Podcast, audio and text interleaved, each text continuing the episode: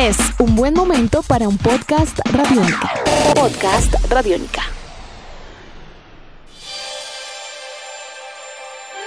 Amigos de Radiónica, sean bienvenidos a una nueva entrega de En Descarga Radiónica, el podcast de este espacio en el www.radionica.rocks, donde conversamos con todos ustedes acerca de mundos maravillosos entre cine, televisión, cómics, videojuegos y mucho más. Recuerden que en Descarga Radiónica fuera de este podcast también es un espacio que ustedes pueden escuchar de lunes a jueves a partir de las 11 de la noche a través de todo nuestro sistema de frecuencias, donde expandimos todo esto hacia otros universos y hacia otras temáticas y hacia otros ámbitos. Mi nombre es Iván Zamudio, arroba Iván Zamudio 9 en Twitter, arroba piloto.espacial.3000 en Instagram y me encuentro con el grandiosísimo e inigualable Diego Bolaños, arroba Diego Mao B. Maestro Diego, ¿cómo vamos? Entramos a nuestra tercera categoría en estos premios en descarga radiónica para este 2019. ¡Bravo! Ya, ya, ya. No, no, importa el orden en que, en, en que estén escuchando estos podcasts, van a encontrar esta serie de fin de año que siempre hacemos, en donde buscamos lo mejor en diferentes categorías del entretenimiento. Mm, También pueden encontrar series, series animadas y películas del año. En este caso nos vamos con los videojuegos. Dos películas que hemos considerado, dos películas, dos videojuegos Que hemos considerado películas. eh, casi películas que hemos considerado lo más destacado de un año en donde hemos tenido títulos tremendos e importantes y muchos remake. Además, muy bien hecho de obras Sí. muy chéveres, muy bien recordadas y muy amadas. Pero en este caso, estas dos entregas, estos dos videojuegos, son, digámoslo así, series originales de dos. Uno, por un lado, una franquicia reconocida y por otro lado, un hombre franquicia. Sí. Un hombre que en sí mismo ha sido una marca. Uy, ya- y ya que dijimos cuáles. Son los juegos más destacados en cuanto a ambición, contexto, desarrollo técnico, que también es muy importante. Y finalmente lo que uno viene a hacer, y es a divertirse, a jugar en cuanto a mecánicas de juego. Si le parece, quiero empezar yo en esta oportunidad con Star Wars Jedi Fallen Order, videojuego Order. Order, videojuego de este año en donde. Electronic Arts ha decidido sacar Perdón, el público, perdón, público, sigan. En donde los amigos de EA han empezado a sacarse la espinita de un par de años bien difíciles y un tratamiento bien difícil de su franquicia más importante que es Star Wars. Trust only in the Force. Star Wars Jedi Fallen Order claramente es el inicio de una franquicia como tal. Recordemos que el juego se llama Star Wars Jedi. Dos puntos.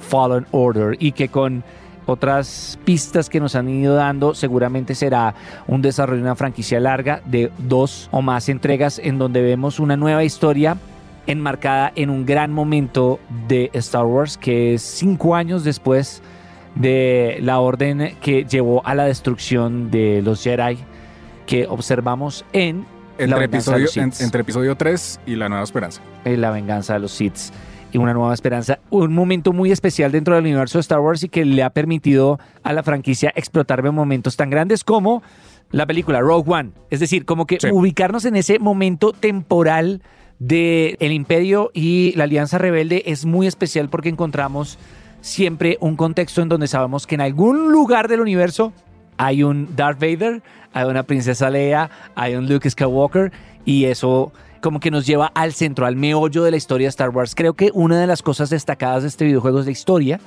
en donde nos entrega y nos presenta a un Padawan que tiene una gran trauma de supervivencia después de saber que toda la Orden Jedi ha sido destruida y nos presenta un videojuego de aventuras que pues claramente tiene un- una mecánica de juego semiabierto ya conocida, pero que siento, Iván, que toma lo mejor de el gran ganador del año pasado, elementos muy, muy cercanos a lo que fue God of War el año pasado. Creo que yo me sentí en un universo o en un mundo con las características libertades y desarrollo gráfico muy parecido al otro, pero con sables de luz. Es decir, ¿qué más le puede uno pedir a, a la vida, no? Sí, yo he leído por el contrario otras críticas donde incluso dicen que em, Star Wars eh, Jedi Fallen Order viene siendo como una especie de Sekiro con Star Wars, pero obviamente no tan infame. Es que... Sí, porque es que, mire, a mí Sekiro me parece uno de los juegos del año. Es brutal, es, es divino, es hermoso. Pero creo que es un juego que ya y que creo, creo que es muy válido que exista el tema de, de la dificultad así para jugadores, digamos, de ese nivel. ¿De los juegos frustrantes? Sí, eh, y creo que pues From Software eso sí lo ha, lo ha dicho claramente, ellos quieren mantenerse como ese tema de, oiga, que existan juegos difíciles de nuevo, y no, pero, pero que hay que decirlo, cualquiera puede hacer un juego imposible, eso no es difícil, Pero que pero que, entretenga que- y que- que, te tenga y que tenga argumentos para hacerlo, y creo que Sekiro lo, lo logra, pero entonces en este caso es como coger lo mismo de Sekiro, muchas cosas muy parecidas del tema de Sekiro, pero llevarlas al universo de Star Wars. Y lo que a mí más me apasiona y me llama la atención del juego es relacionado con lo que usted mencionaba, es que además el juego viene siendo una nueva cepa de videojuegos que hace parte del nuevo, del nuevo universo expandido de la Guerra de las Galaxias. Eh, Recordemos, Disney compró LucasArts, Lucasfilms, y mm, pues en este caso muchos videojuegos desaparecieron. Entonces era también como empezar de nuevo a crear el nuevo canon alrededor de todo esto. Entonces en esta historia que es canon, o sea, esta historia tiene cosas que sí van a estar ligadas al universo de Star Wars. No por nada aparece Saw Guerrera en el juego. Saw Guerrera pues es uno de los Sí, claro, personajes claro. más importantes de Rogue One. Aparece en este juego. Entonces es clave entender qué es lo que pasa después de la venganza de los Sith qué es lo que va a pasar, obviamente, con la nueva esperanza con el episodio 4. ¿Qué es lo que pasa con Rogue One? Y cómo también entra este juego ahí con respecto al exterminio de los Jedi. ¿Cómo es que se acabaron? ¿Cómo es que pues esto no, no dio fruto para otras cosas? Digamos, es una especie, entre comillas, pues en, extinción. Entonces es muy interesante y creo que este es un momento en el cual también Disney como que paró y dijo, oiga, no podemos coger a Star Wars y, y explotarlo porque sí. Esto tiene algo muy, muy fuerte de fondo y creo que los fanáticos nos estamos jugando la cabeza con una legión de fanáticos que es nivel hardcore absoluto. Entonces por eso Y sacaron... que esperan y están acostumbrados a calidad, ¿no? Claro, entonces por eso están apuntándole series como Mandalorian, vamos a ver cómo se desarrolla esto, este juego que también está reventándole y por supuesto pues el final de la nueva trilogía, que estamos a portas de ya de que esto sea estrenado y seguramente usted va a escuchar este podcast cuando ya lo estrenaron, entonces solo omítalo, piénselo como de otra forma. Pero entonces el tema es que Star Wars está en un punto donde pararon y dijeron no vamos a hacer cosas porque sí. Vamos a hacerlas pensando muy bien porque esto tiene un tratamiento mucho más meticuloso y creo que este videojuego le está apuntando a eso, a crear algo que sea muy bueno, de calidad y que construya precisamente esa narrativa de la guerra de las galaxias que es tan importante. Estamos hablando de un videojuego que además tiene un desarrollo técnico muy alto. Recordemos que con la adquisición de los derechos de Star Wars por parte de Disney, diferentes compañías han tenido acceso al material original de las películas y las capturas, digitalizaciones. Todo el universo como se ha creado y se ha construido, pues claramente tiene un vistosamente es muy especial, es muy complejo y muy detallado y eso claramente se agradece. Es un videojuego visualmente hermoso, que además de eso tiene una mecánica de juego muy interesante, divertida, a veces muy difícil. De hecho, ahora que usted habla de lo difícil, sí me he encontrado con enemigos al principio del videojuego que no esperaba que fueran tan difíciles. Estoy acostumbrado, como mal acostumbrado a encontrarme con enemigos muy fáciles al principio, mientras voy desarrollando mis habilidades con No, el difícil, primer difícil, monstruo que me difícil. encontré, el primer monstruo que me mató. Y eso también se agradece para que no se convierta como en, un, en una experiencia cinematográfica, en una narración interactiva y ya. No, el juego tiene elementos muy, muy, muy complejos, unas mecánicas en cuanto al combate y la adquisición de poderes, el desarrollo del árbol de habilidades es bien interesante, es divertido y creo que este es uno de los juegos más grandes e importantes del año, con lo cual pasamos al siguiente. Así es.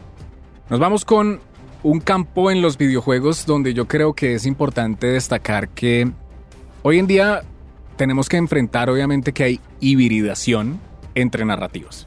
Y no podemos irnos como al caso de los puristas que dijeron que Beyond Two Souls era un que eso no era cine, que cómo era posible, que porque lo invitaron al Festival de Cine de Tribeca. No, en este caso nos estamos encontrando con dos mundos bien importantes y nos estamos encontrando además con una cosa que ya existe desde hace unos buenos años, pero creo que aquí ya está sentando las bases de que como existe un Guillermo del Toro con su cine de autor, tiene que existir así mismo videojuego de autor. Y en este caso tiene que ver con el videojuego Dead Stranding. ¡Bravo!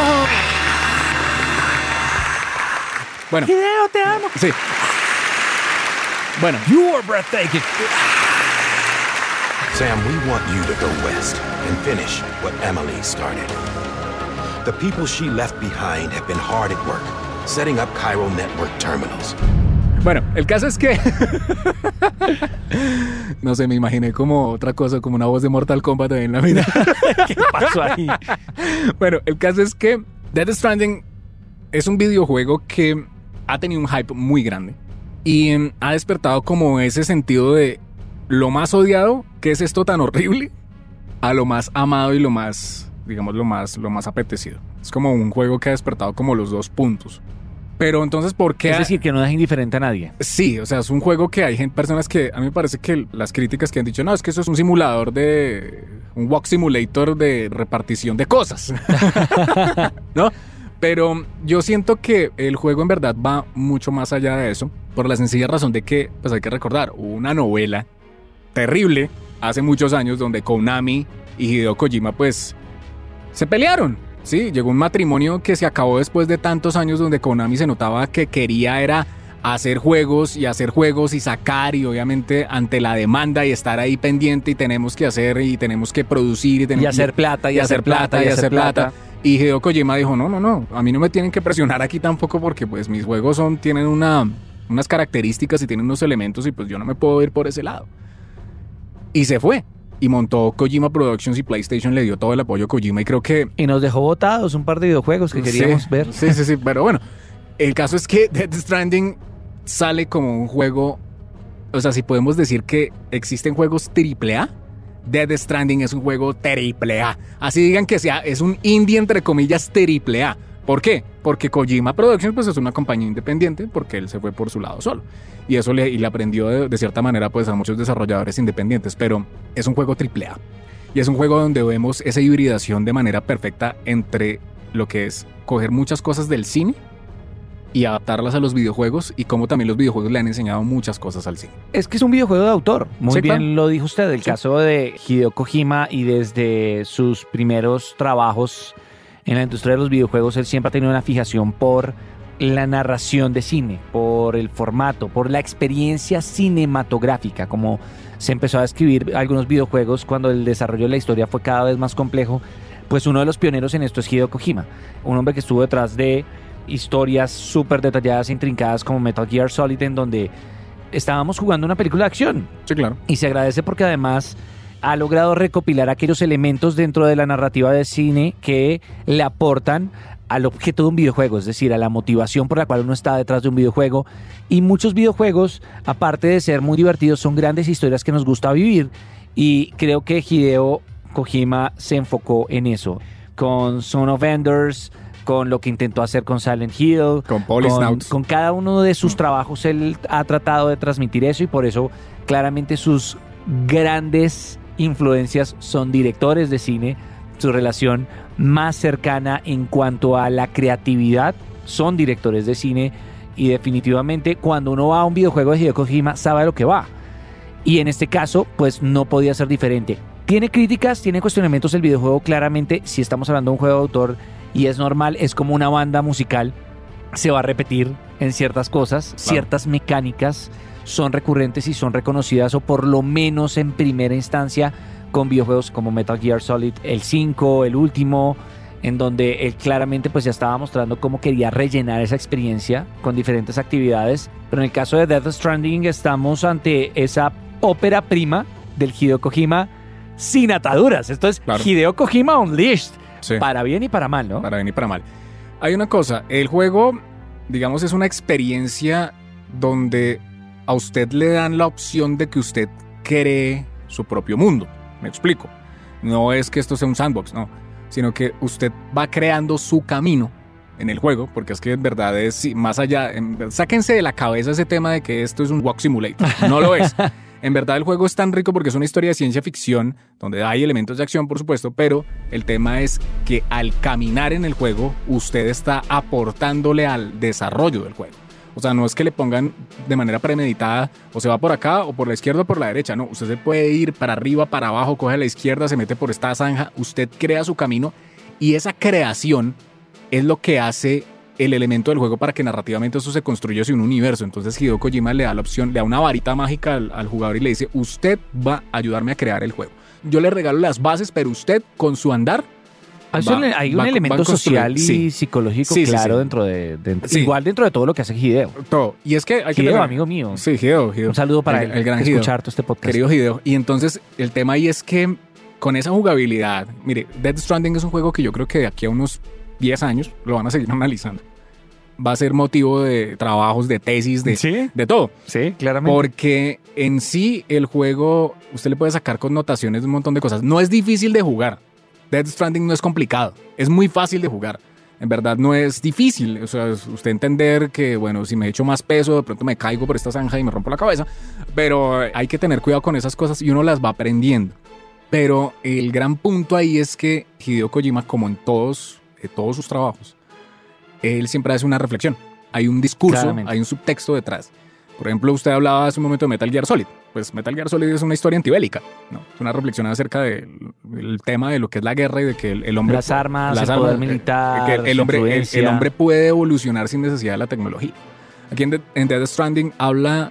El tema es, creo que es demasiado amplio y creo que eso es muy de los japoneses. O sea, creo que los japoneses tienen como ese tema de que siempre hay subtextos en cada una de las obras que presentan. Eso es, mire, nada más uno ve el aro y uno entiende que el aro, más allá de ser una película de horror, es una película acerca de cómo la tecnología afecta al ser humano. Sí. Eso por un lado, para que lo tengan en cuenta y quieran ver el aro desde otra perspectiva. Pero en este caso es la fragmentación del ser humano por irse hacia un camino que lo, lo va a construir a la, a la devastación y a la destrucción, a la extinción. Básicamente eso es, es como los humanos se están separando. Esa es la gran moraleja de Hideo Kojima. Y creo que hace un momento hablábamos en otra categoría de estos premios que los cómics han hecho eso, que en este caso las películas están contando actualmente qué es lo que está pasando en el mundo con todos los temas sociales, con todos los temas políticos, con todos los temas culturales que están pasando alrededor del mundo. Y creo que este videojuego se merece el premio del año acá, es porque este juego está planteando lo mismo. Nos está haciendo pensar, parar y reflexionar y decir, oiga, en el mundo están pasando una serie de cosas tremendas y que un videojuego exponga eso de una manera tan crítica, tan artística, tan única, creo que eso es de aplaudir. Es muy, pero muy importante porque pues indirectamente en Death Stranding hablan acerca de, del Brexit, hablan indirectamente y de las políticas migratorias de Donald Trump. Creo que ahí de entrada tenemos un juego que es muy maduro. Y creo que esto no hay que verlo, como lo decía hace un momento, someramente, decir, no, es que es un simulador. No, no, no. Esto va más allá. Aunque, insisto, no es necesario que nos vayamos a hacer tantos análisis porque de pronto ya le, nos vamos por otro lado y le perdemos claro, el no, sentido del juego. Tiene la capacidad de Exacto. todo esto y mucho más. Lo que sí tal vez que ha generado ese encuentro es al desarrollar un videojuego tan adulto, tan complejo, tan maduro, tal vez para un público que eminente o históricamente está destinado hacia los jóvenes. Es decir, los videojuegos normalmente, es decir, yo no puedo dedicar todo el tiempo que Hideo espere que dedique yo a este videojuego Claro. pero claramente es una experiencia que paga cuando uno lo hace. Es decir, que satisface cuando uno le dedica el tiempo y cuando trata de jugarlo dentro del contexto con las intenciones que plantea la propuesta de Hideo Kojima. Y eso es característico de él. Tal vez eso es lo que ha dificultado el alcance del videojuego, pero definitivamente estamos ante, primero, una obra fundamental dentro del trabajo de Hideo Kojima. Una obra que rompe barreras dentro de las narrativas digitales, nuevas narrativas siempre mezclando ese lenguaje del cine con el de los videojuegos desde dentro de la habilidad de Hideo Kojima y que seguramente, como dice usted, va a ser una obra de estudio por muchos años o un lugar donde van a regresar muchos jugadores tal vez hoy en día no tienen la oportunidad, pero que seguramente si están buscando una experiencia de avanzada, la van a encontrar como siempre con Hideo Kojima. Él de hecho nunca decepciona. Con esto cerramos lo que es esta parte de videojuegos. Ustedes continúan con los podcasts. Esperamos sus comentarios a través de arroba radiónica, también a través de nuestra página web y que puedan seguirse suscribiendo a los a las plataformas de distribución de podcast de Radiónica en diferentes medios, empezando por www.radionica.rocks. Así que hasta la próxima. Nuestros podcasts están en radionica.rocks, en iTunes, en RTVC Play y en nuestra app Radionica para Android y iPhone. Podcast Radionica.